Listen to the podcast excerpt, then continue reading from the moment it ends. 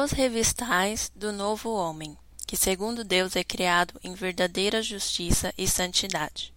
Por isso deixai a mentira e falai a verdade, cada um com o seu próximo, porque somos membros uns dos outros.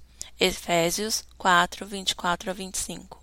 Se tem uma coisa que uma criança nos ensina, é que elas são sinceras.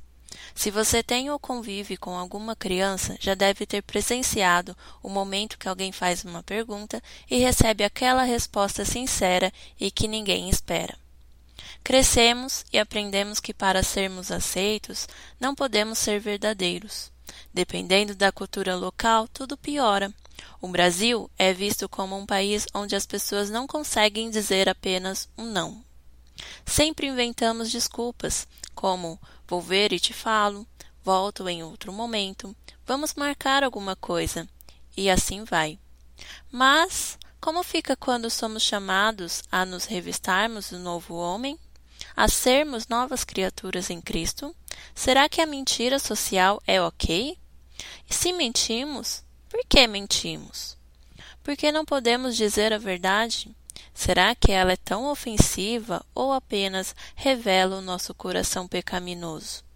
A mentira pode estar atrelada ao fato de queremos ser aceitos. Pode estar no coração de quem necessita da aprovação das pessoas e esquece da aprovação de Deus. Pode estar escondido no coração de quem deixou de negar a si mesmo e não amou o próximo e por isso não fez o que deveria ter feito.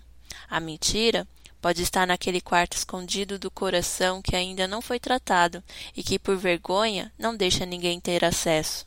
Vergonha, reprovação, inaceitação, julgamento, preguiça, procrastinação, pecado nosso combo de pecados que nos afasta de Deus, assim como Adão e Eva, que se esconderam no jardim, nos faz ver como é difícil entendermos que aqueles que se achegam a Deus não são lançados fora. Mas para nos achegarmos, precisamos de uma coisa: verdade. Ser verdadeiro começa quando oramos. A partir de então, Deus vai nos tratar vai tratar o nosso coração das mentiras que varremos para debaixo do tapete, e elas vão começar aparecendo. Vós tendes por pai ao diabo, e quereis satisfazer os desejos de vosso pai.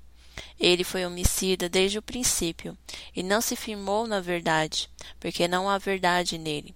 Quando ele profere mentira, fala do que lhe é próprio, porque é mentiroso e pai da mentira. Então, um cristão nunca mais vai mentir? Bom, sabemos que não seremos perfeitos agora.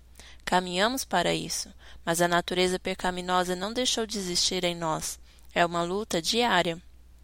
Mas isso não pode ser uma desculpa para andar de forma injusta com nossos irmãos. Ser verdadeiro não é ser grosseiro e desrespeitoso, mas andar em verdade é amar. E se você foi tocado por essa palavra e deseja abençoar outras vidas, não deixe de compartilhar via WhatsApp. Acesse também nossas redes sociais. No Instagram é palavradodia.app, Facebook Palavra do Dia app e nosso site www.aplicativopalavradodia.com.